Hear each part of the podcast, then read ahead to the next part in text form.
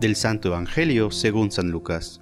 Un día que Jesús, acompañado de sus discípulos, había ido a un lugar solitario para orar, les preguntó, ¿Quién dice la gente que soy yo?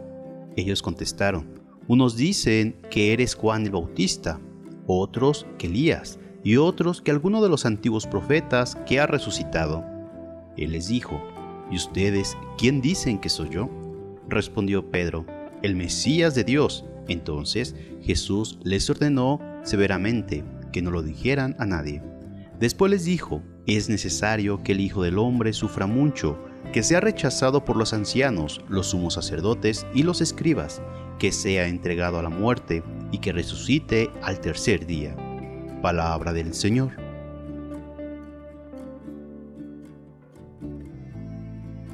Ayer el interesado por saber quién era Jesús fue Herodes. Hoy la pregunta la hace Jesús mismo a los suyos.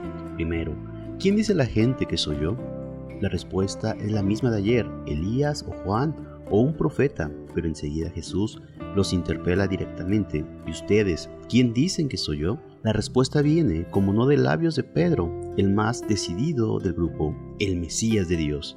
Mesías es una palabra hebrea, en griego se dice Cristos, en castellano ungido. Jesús es el ungido de Dios, o sea, aquel sobre quien Dios ha enviado su Espíritu, ungiéndolo con su fuerza para que lleve a cabo su misión. El breve diálogo termina con el anuncio de su muerte y resurrección, aunque aquí Lucas no nos diga qué clase de reacción hubo en los apóstoles ante este anuncio tan inesperado. Esta vez Jesús se da a sí mismo el nombre de Hijo del Hombre, que viene de aquella visión de Daniel, este profeta, delante del anciano sentado en el trono rodeado por millones y millones de ángeles.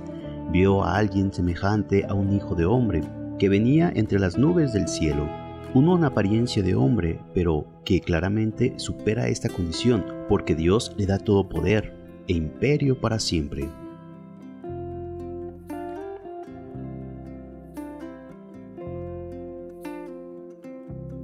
La pregunta se nos repite periódicamente.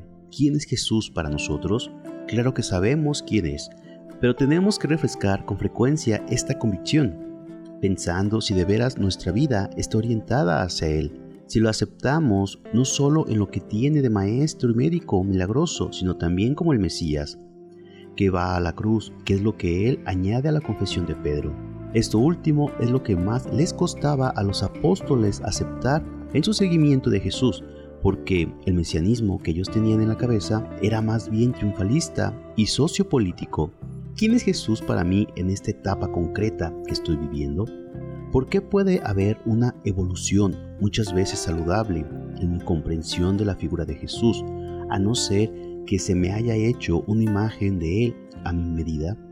La pregunta puede completarse en dirección a nuestros apostolados, en la catequesis, en la predicación de la reflexión teológica. ¿A qué Jesús anuncio yo? ¿Al del Evangelio o al que me gusta porque lo presento más cómodo y según la tendencia ideológica en turno? La buena noticia no nos la inventamos, nos viene de Cristo, consoladora y exigente al mismo tiempo. Y que la bendición de Dios Todopoderoso, Padre, Hijo y Espíritu Santo, descienda sobre ti, tu familia y te acompañe para siempre. Amén. Si te gustó esta reflexión, te invito a suscribirte al canal, darle clic a la campanita y compartirlo para que más escuchen y mediten la palabra de Dios.